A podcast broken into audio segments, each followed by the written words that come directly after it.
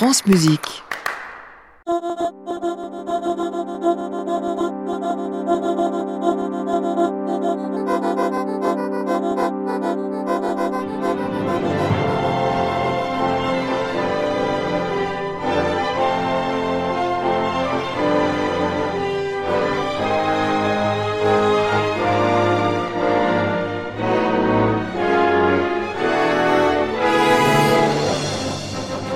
Bonjour.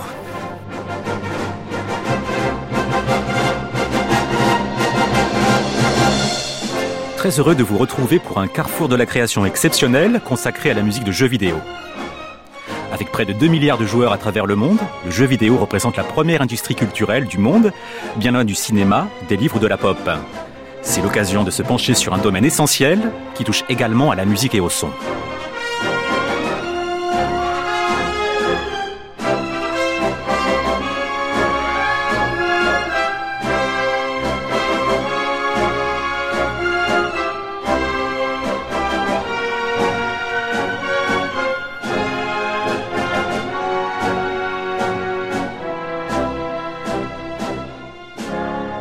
Commençons avec le thème de Zelda, interprété par l'Orchestre Philharmonique de Tokyo, dirigé par Takemoto Taizo. Avant de les présenter, je sens que nos invités ont déjà une première réaction. C'est trop bien Il y a une petite anecdote sur ce, sur ce morceau, c'est que pendant très longtemps, euh, quand il a été mis euh, à disposition des, des internautes vers 2002-2003 sur Emule, la personne qui l'avait stocké sur son disque dur avait marqué que euh, c'était John Williams, l'orchestrateur, l'arrangeur. Et donc ça fait 20 ans que les gens pensent que cette drôle. version est de John Williams. Alors qu'il s'agit de Koji Kondo. Exactement. Alors merci d'avoir accepté l'invitation du Carrefour de la création. Deux temps dans cette émission. Dans une première partie, nous allons parler de l'histoire et des enjeux actuels de la musique de jeux vidéo. Et dans un deuxième temps, puisque le Carrefour s'intéresse à la musique dite contemporaine, nous allons voir comment les jeux vidéo influencent les compositeurs classiques contemporains et réciproquement. Je présente nos invités. Malik Yahi, bonsoir. Bonsoir. Vous êtes compositeur, concepteur dans le studio Babycorp. Vous avez sorti le jeu Baby Storm en mai dernier, qui est disponible sur toutes les consoles. Et vous êtes également le responsable pédagogie musique et sound design à Isart et Digital, qui, vous m'avez dit Malik, est... Euh, Isart Digital, c'est donc la deuxième école de jeux vidéo au monde et de cinéma d'animation. Arthur Lavandier, vous êtes un compositeur dit contemporain. Vous avez créé plusieurs opéras, notamment Le Premier Meurtre à l'Opéra de Lille. Vous êtes l'un des collaborateurs réguliers de l'ensemble Le Balcon. Et vous êtes aussi un gamer. Tout à fait. Arthur, vous nous avez également apporté vos musiques de jeux préférées. J'en ai apporté quelques-unes effectivement. Pour commencer, je vous ai demandé à chacun un son de jeu vidéo qui est un peu comme une Madeleine de Proust pour vous. Malik, vous m'avez parlé de ce son. Attention, c'est court. Un petit mot? Oui, c'est le c'est le champignon dans Mario euh, Mario Bros. Lorsqu'on est petit Mario et qu'on devient Super Mario justement. Et vous, Arthur Lavandier, vous avez choisi ce son.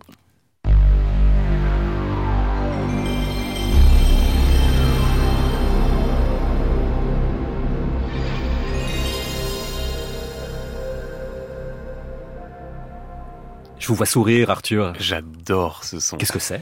C'est le son d'ouverture de la PlayStation 1. C'est le son qui joue quand on lance la console.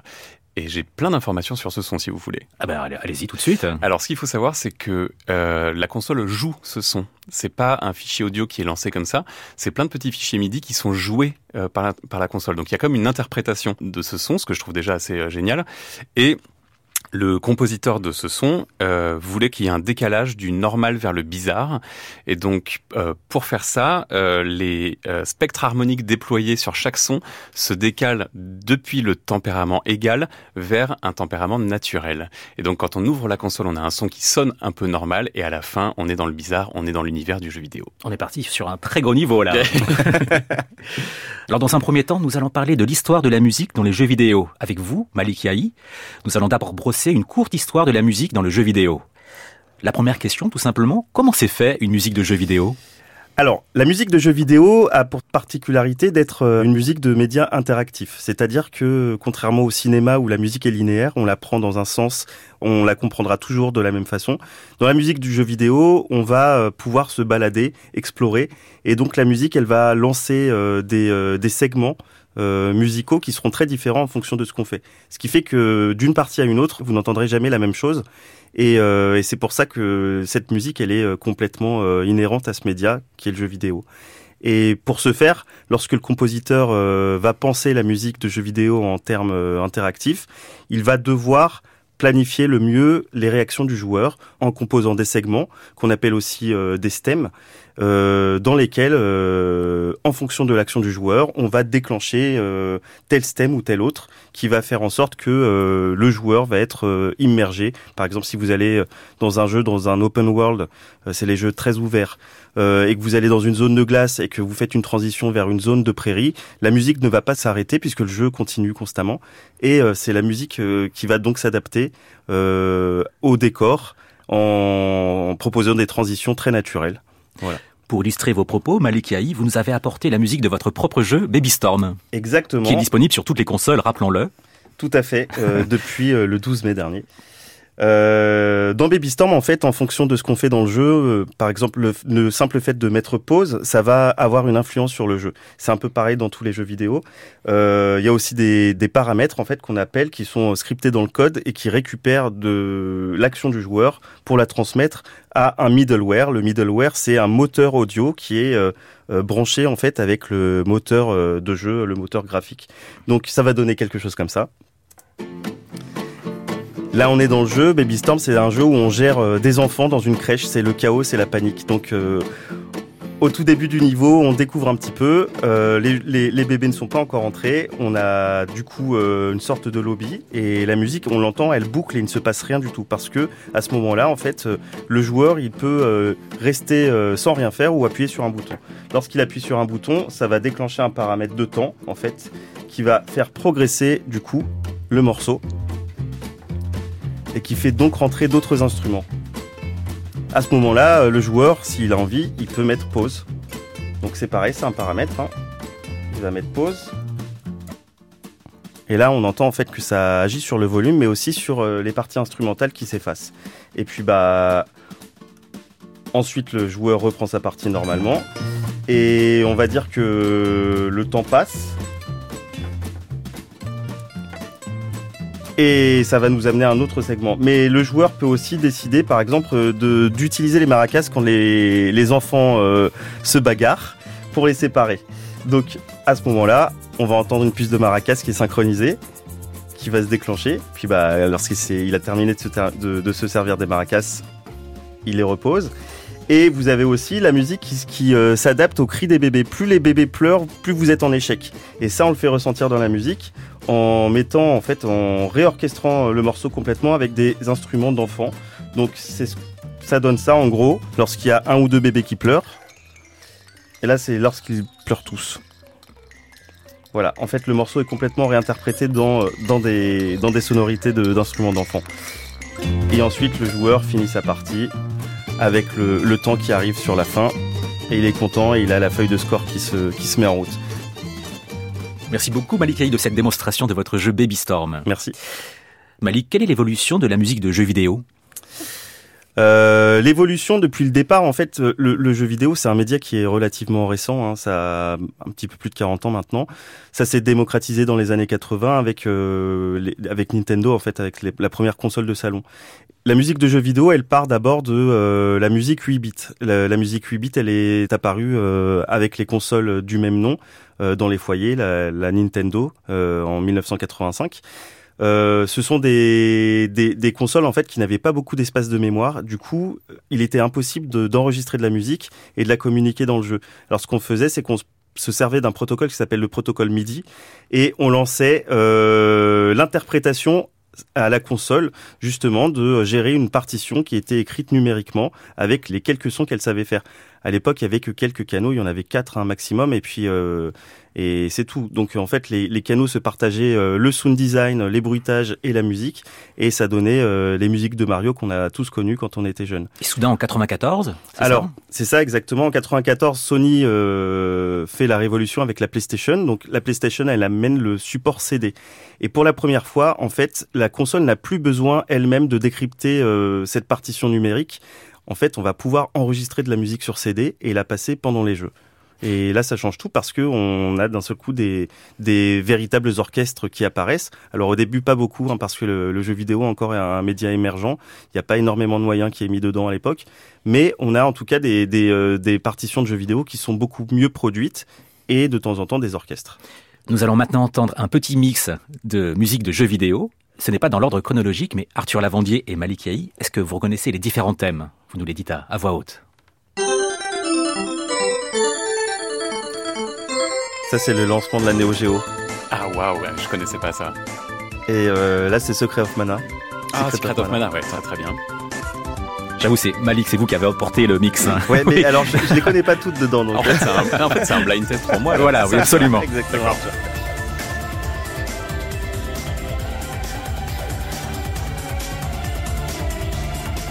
Ça, je reconnais pas non plus.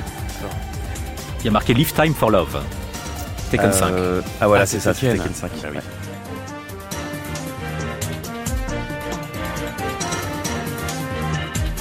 Ça, c'est connu. Alors Malik, ah votre réponse Metal Gear. ah oui, évidemment.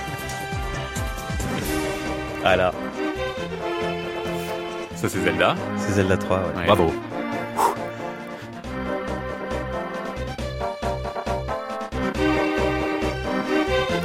Ça aussi c'est un peu de Madame de Proust. Hein. Ouais, carrément.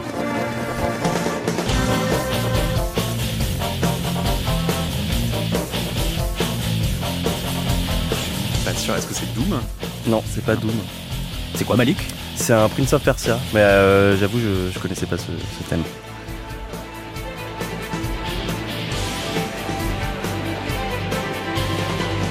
Arthur, allons Non, je plaisante. oh là, je suis à la rue. Malik Après, c'est plus facile. Là, c'est Xenoblade. Ah oui, j'ai jamais joué à Xenoblade. Normalement, la fin, euh, elle va parler à tout le monde. Alors ça, c'est de la musique 8 bits hein, pour le coup. Et c'est? Et c'est Gradius. C'est un shoot 'em up. Et là, par contre. Ah, Qu'est-ce que c'est Ah, moi je connais pas. Qu'est-ce que c'est Ah, il est sur le bout de la langue. Pokémon, c'est ça C'est Pokémon, oui, c'est la musique de la ville de Kento, de la région du Kento. C'est le, c'est le, la musique de lancement. Ça, c'est le monde aquatique dans Mario. Mario 64, ouais. C'est ça. Et un dernier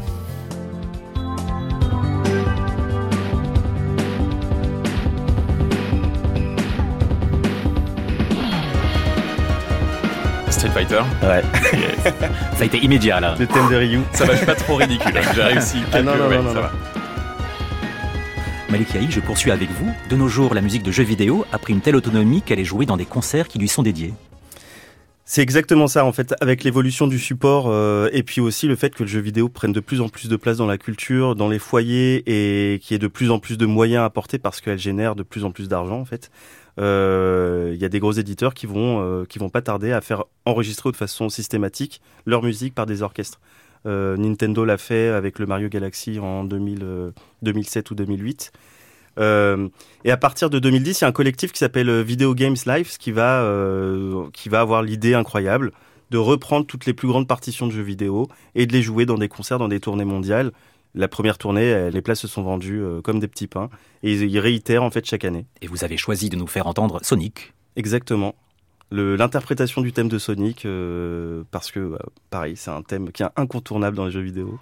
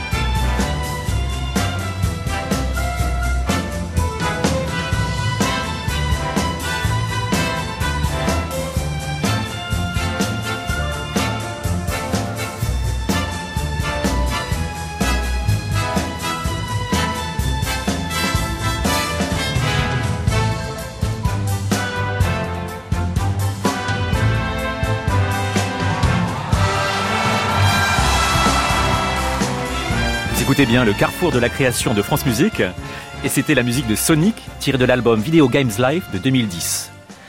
Arthur Lavandier, je me tourne vers vous. Vous nous avez dit en début d'émission que vous étiez un gamer. Comment cela se traduit-il? Alors, le mot gamer est un tout petit peu chargé euh, aujourd'hui.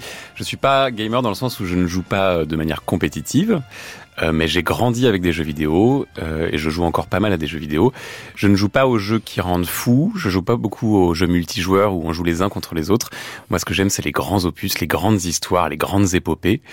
Et voilà, j'y joue encore aujourd'hui. Là, je joue beaucoup au jeu Baldur's Gate en ce moment. Vieux amateurs. Et concernant la musique, quel genre de musique aimez-vous dans les jeux? Alors, c'est dur à dire parce que euh, la musique de jeux vidéo est très diverse, il y a beaucoup de choses très très différentes. Et euh, on aime une musique de jeux vidéo d'abord parce qu'on l'aime en soi, mais aussi parce qu'on aime le jeu vidéo. Et donc c'est difficile de pouvoir dire exactement ce qu'on préfère. Il y a des musiques qui, d'une certaine manière, sont peut-être moins bien faites euh, sur le papier, mais qui accompagnent un jeu qui nous a tellement marqué euh, qu'on les aime énormément. Donc j'aime énormément de choses très très différentes dans la musique de jeux vidéo. Et quelles sont les musiques que vous n'aimez pas? A priori, je dirais les musiques mal écrites pour des jeux nuls. Arthur, en préparant l'émission, vous m'avez parlé d'un jeu qui utilisait la musique de Debussy, plus précisément du prélude Les Collines d'Anacapri. Oui, alors en fait, ce que je trouve hyper intéressant avec la musique de jeux vidéo, c'est que c'est un terrain de jeu, justement. C'est un terrain d'expérimentation et il y a quelques studios qui s'autorisent justement euh, le travail avec la musique euh, là-dedans. Ce jeu-là, qui s'appelle Untitled Goose Game, où euh, on, on, on, joue, on incarne une oie qui doit accomplir des petits méfaits très gentils, est accompagné par la musique de Debussy. Et en fait, la musique a été construite de telle façon que, en fonction de ce qu'on accomplit dans le jeu, on va progresser dans la partition de Debussy. Donc, en accédant à de nouvelles zones ou en, en faisant certaines choses, on va accéder à de nouvelles mesures de la musique. Et ça, je trouve ça euh, hyper intéressant. Alors évidemment, je pense qu'il y a plein de gens euh, qui ne se rendent pas compte de ça, euh, mais pour un compositeur de musique classique comme moi, c'est c'est très agréable.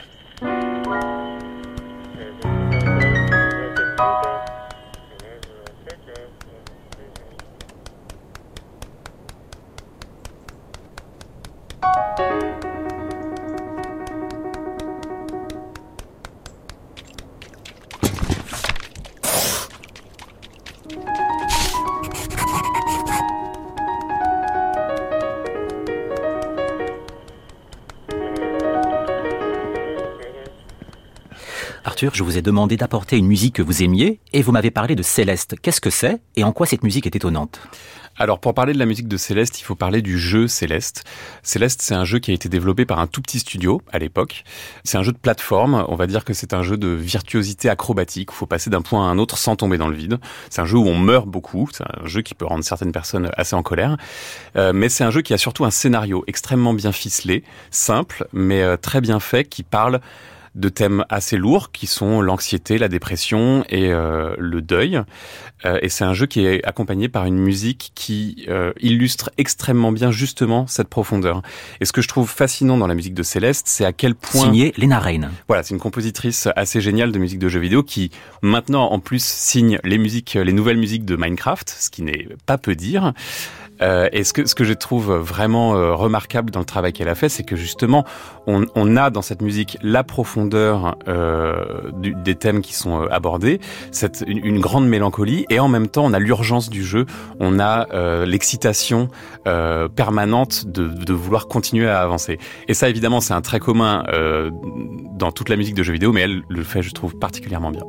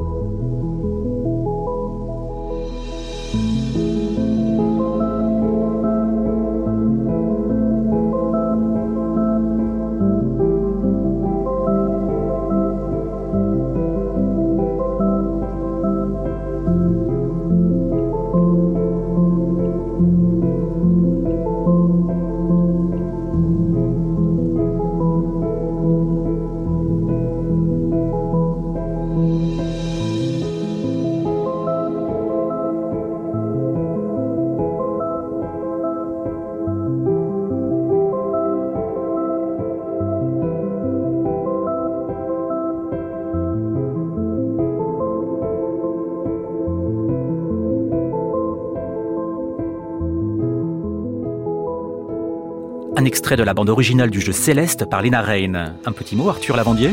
Oui, alors parce que là on l'entend pas forcément, euh, mais ce que ce qui est aussi très intéressant dans cette musique, c'est que en fonction de où on est dans le jeu et en fonction de ce que subit euh, le personnage principal, le thème principal de ce personnage va être traité de manière différente. Et donc là, ce qu'on n'entend pas, c'est que du coup, c'est la première version, on l'entend en mineur. C'est un thème qui est majeur normalement. Là, on va l'entendre en mineur d'une manière un peu anxieuse, parce que c'est le moment dans le jeu vidéo où elle rencontre sa pire ennemie, qui est en fait elle-même. Malik je poursuis avec vous. Quels sont les enjeux actuels pour la musique de jeux vidéo euh, Question difficile. Euh, en fait, le jeu vidéo génère de plus en plus d'argent. Donc il est traité euh, de plus en plus comme un média qui, qui est très mainstream. On peut parler de ce qui se passe au cinéma sur la musique, hein, à propos de la musique de cinéma.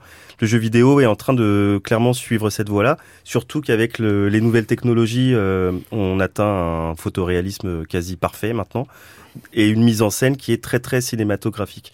Donc on arrive dans, une période où euh, musicalement euh, toute la liberté qui avait été insufflée par les compositeurs de musique japonais, qui étaient des, des férus justement de musique contemporaine et de jazz, qui a arrivé à, vraiment euh, créer quelque chose d'unique euh, au carrefour de la pop euh, et de la musique de jeu et du jazz et de la musique contemporaine et de la musique classique. On est en train vraiment d'appauvrir tout, tout, tout, ce tissu et on a des choses de plus en plus convenues. alors je dis pas que c'est bien ou que c'est mal, hein, c'est juste que c'est la tournure de, de, de la musique de jeu vidéo. Qu'en est-il de l'intelligence artificielle? Est-ce que c'est un problème? Alors l'intelligence artificielle, euh, l'ombre plane euh, sur, sur le jeu vidéo. Les studios, ils sont un peu schizophrènes avec ça. C'est-à-dire qu'il euh, y a, y a des corps de métier où l'intelligence artificielle peut vraiment faire une différence positive dans le traitement de tâches redondantes. Euh, et pas passionnante. Par contre, pour tous les, métiers créatifs, euh, et la musique en fait partie évidemment, l'intelligence artificielle inquiète beaucoup. Les graphistes sont très inquiétés par ça, même les concept artistes, euh, ceux qui, qui, émettent des concepts en fait pour euh, avoir des idées de euh, ce à quoi va ressembler le jeu. L'intelligence artificielle grignote de plus en plus ce genre de choses.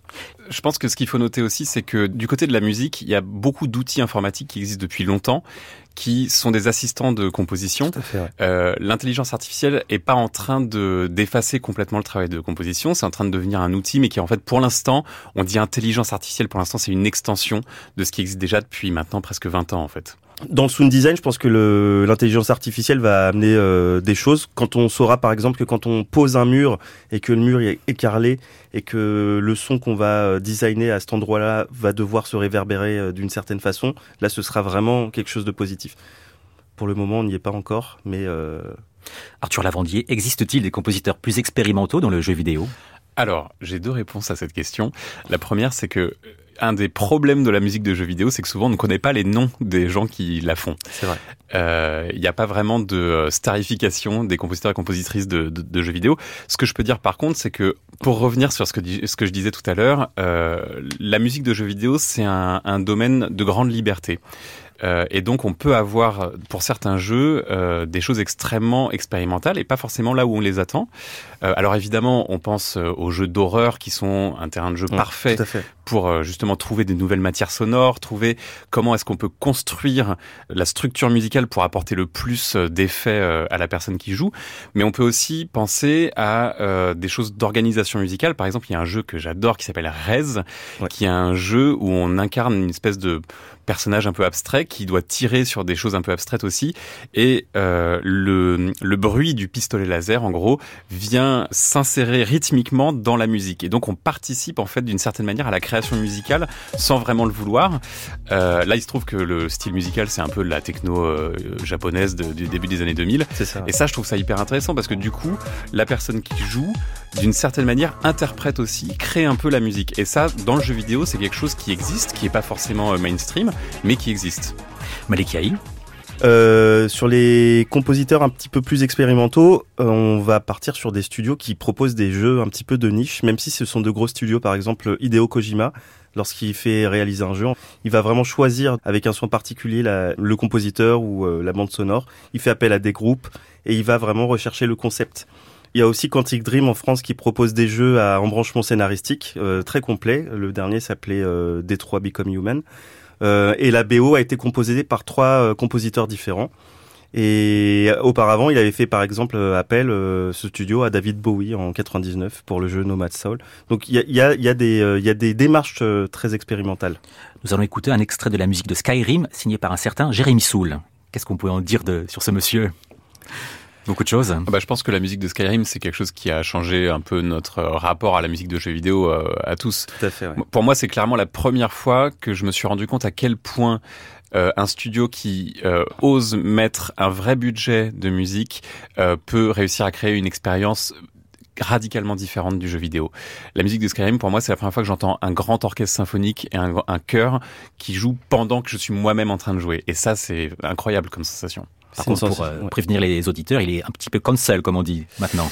Oui, c'est ça. Jérémy Soul a complètement disparu euh, depuis 2019 parce qu'il a des, des, des, histoires euh, pas très cool sur le dos. Euh, et le studio avait pris soin de, de l'écarter avant même que les histoires soient connues. Et d'ailleurs, les concerts symphoniques de la musique de Skyrim maintenant se détachent complètement du nom de Jérémy Soul. On joue la musique de Skyrim, on joue pas la musique de Jérémy Soul. Exactement. Il a cédé ses droits complètement.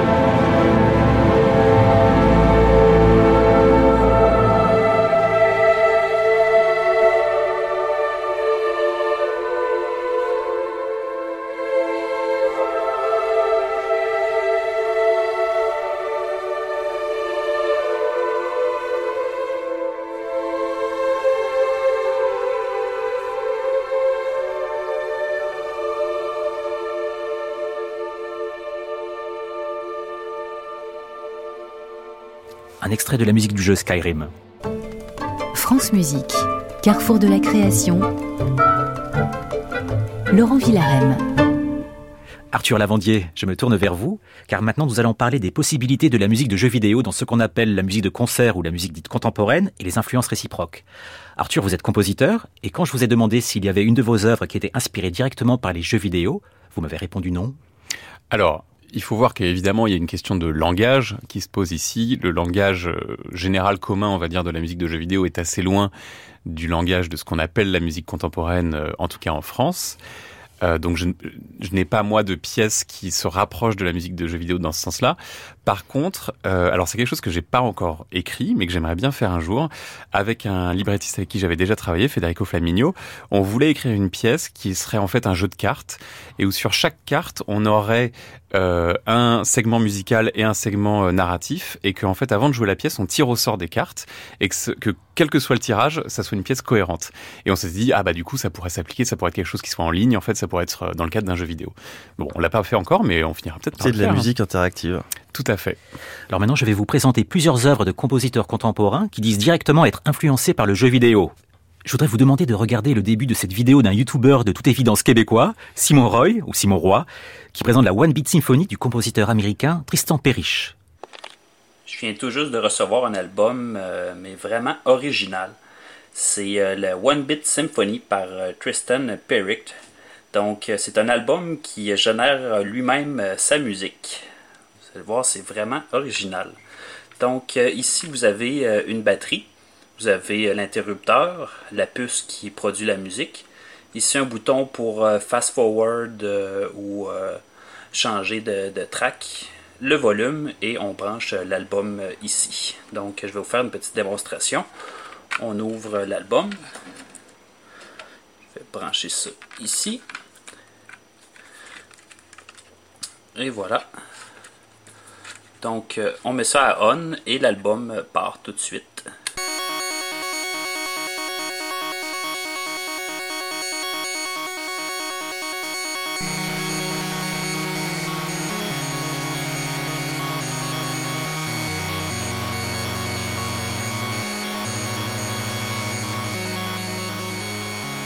Qu'est-ce que cela vous évoque? Bah, Dans la qualité du son, on est clairement dans un truc assez proche effectivement du 8 bits dont on parlait euh, tout à l'heure. Euh, après, dans le fonctionnement, c'est marrant. Effectivement, il y a, y a, un côté assez interactif. On dirait parce que si on décrit, si on décrit, il s'agit de brancher. Ah oui, donc c'est quelqu'un qui a euh, mis des petits moteurs MIDI et audio dans une boîte générateur. CD. Et apparemment, oui, ça génère automatiquement la musique. Donc, au lieu de lire, au lieu de lire la musique, on la crée à chaque fois qu'on l'écoute. Ouais.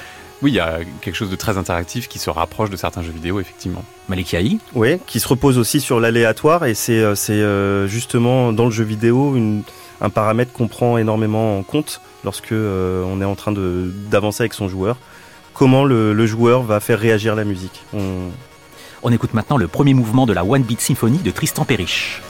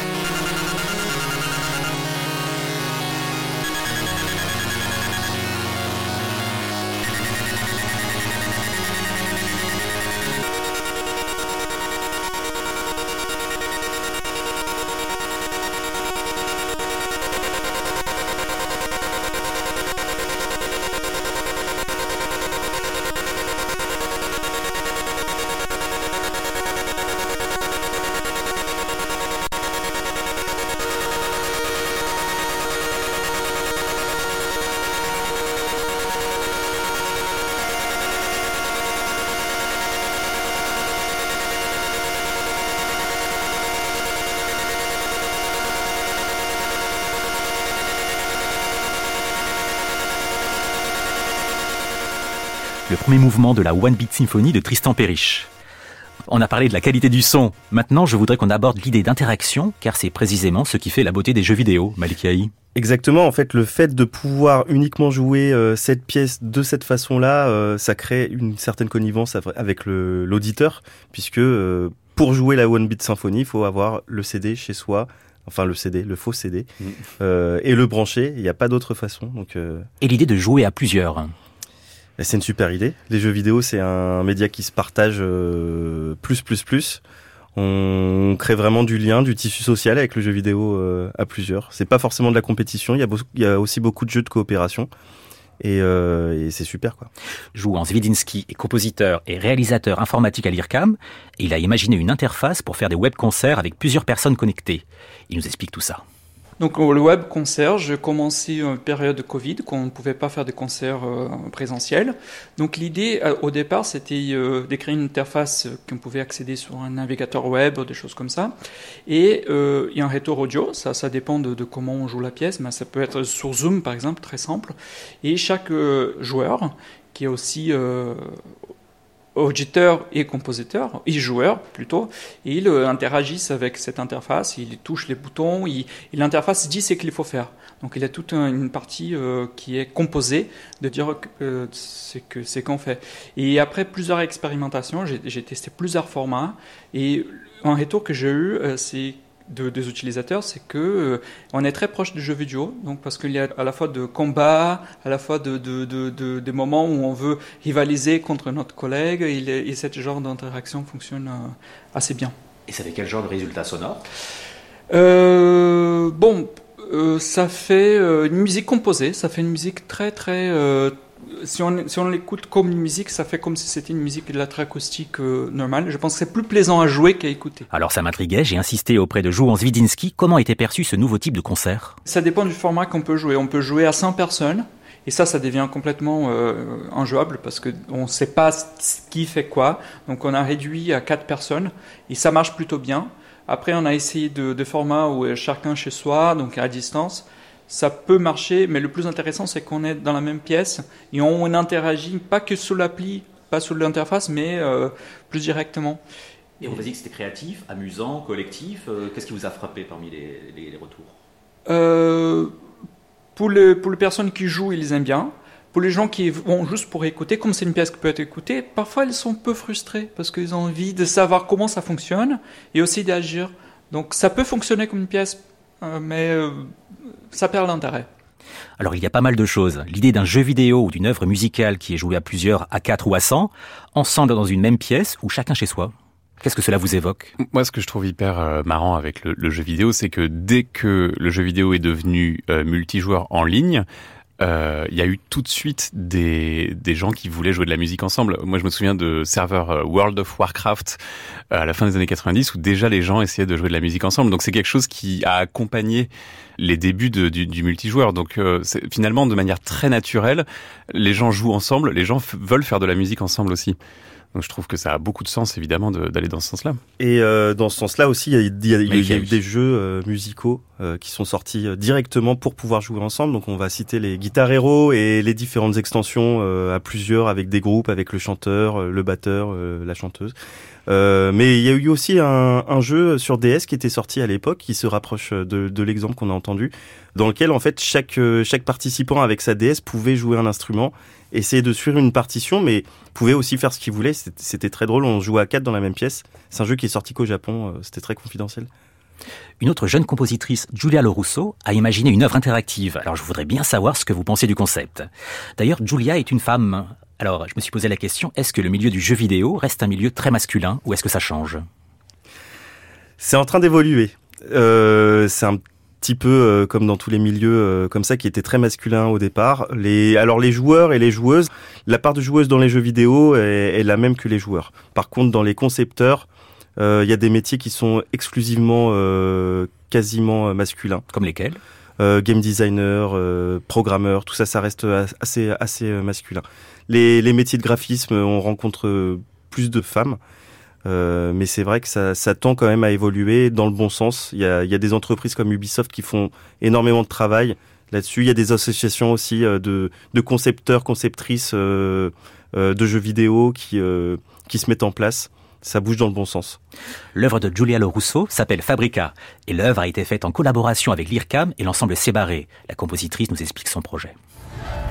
Fabrica est, un projet qui a pris la, cette forme, la forme actuelle pendant le confinement. Benjamin Lévy et moi, Benjamin Lévy qui est le RIM de l'IFCAM avec qui je travaille, nous, nous avons essayé d'imaginer une stratégie pour pouvoir euh, concevoir une musique qui puisse être accessible euh, à distance. Et donc on imaginait un environnement virtuel qui soit hébergé sur une page web et qui puisse contenir donc la pièce. Julia Rousseau continue de nous présenter ce projet Fabrica qui a également fait l'objet d'une exposition au Centre Pompidou. La pièce, donc, c'est les parcours, c'est les parcours d'exploration. Donc l'utilisateur peut naviguer les sons électroniques de la pièce librement. Alors le parcours est en partie déterminé par le fait que l'espace est écrit. J'ai déplacé le focus de mon travail, donc l'écriture est devenue l'écriture de l'espace. Le parcours d'exploration est prédéterminé par le fait que l'espace est fixé, mais il y a une certaine liberté quand même.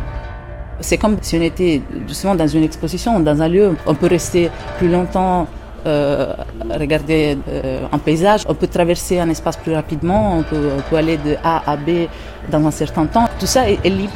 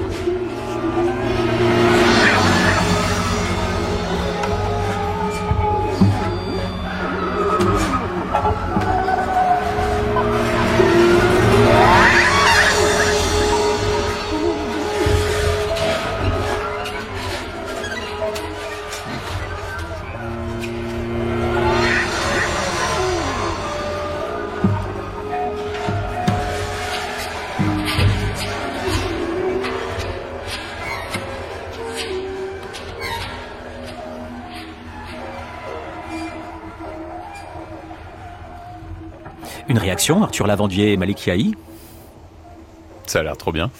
Ça a l'air super. L'idée d'exploration. Euh, oui, et ça, ça, rejoint un projet euh, euh, qui est justement en train d'être monté euh, à Isard Digital dans l'école dans laquelle je, je, je, travaille. Un projet sur un jeu vidéo euh, qui n'aurait pas d'interface graphique, dans lequel le joueur est aveugle et qui serait uniquement guidé par les sons. Et en fonction de ce qu'il fait, il saurait où est-ce qu'il peut s'orienter. Euh, on est vraiment dans l'interaction parfaite avec la musique. Moi, ce que je trouve euh, hyper intéressant là-dedans, et ça rejoint en fait ce dont on parle depuis euh, depuis tout à l'heure, c'est l'interaction et c'est l'expérience de la musique dans un dans un médium d'interaction.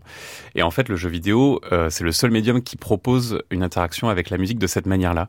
Et ça, je trouve ça hyper excitant artistiquement parce que on a un rapport à la musique en fonction du médium qui est plus ou moins proche, plus ou moins intense. Notre rapport à la musique de cinéma, on, on, la connaît. Notre rapport à la musique classique, quand on va en concert, on la, on la connaît. Le rapport avec la musique de jeu vidéo, elle est plus trouble pour l'instant et elle change énormément en fonction du jeu. Et il y a une vraie richesse qui est pas forcément reconnue et surtout qui est pas forcément euh, conscientisée par ouais. euh, le joueur ou la joueuse. C'est souvent quelque chose qui passe au second plan et pour, pourtant qui a une importance énorme. Et ça, je trouve ça euh, presque vertigineux en fait. On va terminer ce tour d'œuvre contemporaine inspirée par le jeu vidéo avec une œuvre qui, je crois, est influencée par Minecraft. Ça vous dit qu'on mette un peu de la musique du jeu? Carrément. Oui, avec grand plaisir.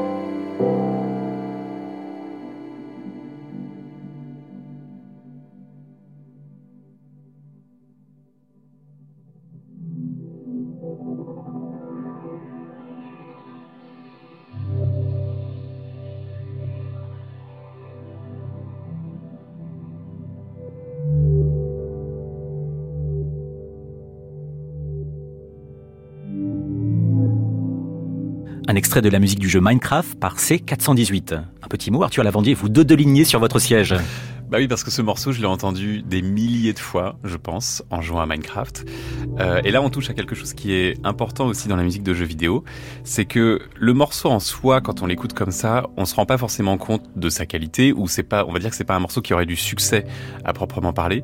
Et pourtant, Minecraft, c'est le jeu qui s'est le plus vendu dans le monde. Il y a sur Terre des millions de gens qui connaissent ce morceau par cœur et qui l'aiment.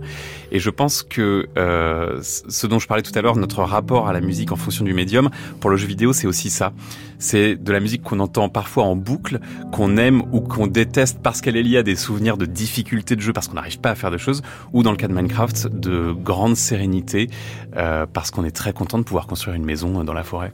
Malik Yahi Ouais, c'est important ce que dit Arthur, c'est-à-dire que la, la, musique de jeu vidéo, elle peut pas s'analyser hors contexte. Euh, on peut pas prendre une œuvre de jeu vidéo et l'écouter euh, et ressentir le plaisir qu'on aurait si on n'a pas joué au jeu. Euh, lorsqu'on joue à un jeu vidéo, on investit euh, des tas d'heures. Bah, on parlait de Skyrim tout à l'heure, c'est des centaines et des centaines d'heures avec son personnage à entendre les mêmes musiques qui reviennent, même si elles sont de plus en plus étoffées. Et ça, ça crée une vraie relation euh, euh d'affection avec la musique, qui après, lorsqu'on l'entend dans des concerts ou rejoué ou euh, provoque vraiment des émois. Parmi les compositeurs intéressés par le jeu vidéo, il y a l'allemand Alexander Schubert qui utilise des capteurs sensoriels comme dans la pièce Serious Smile.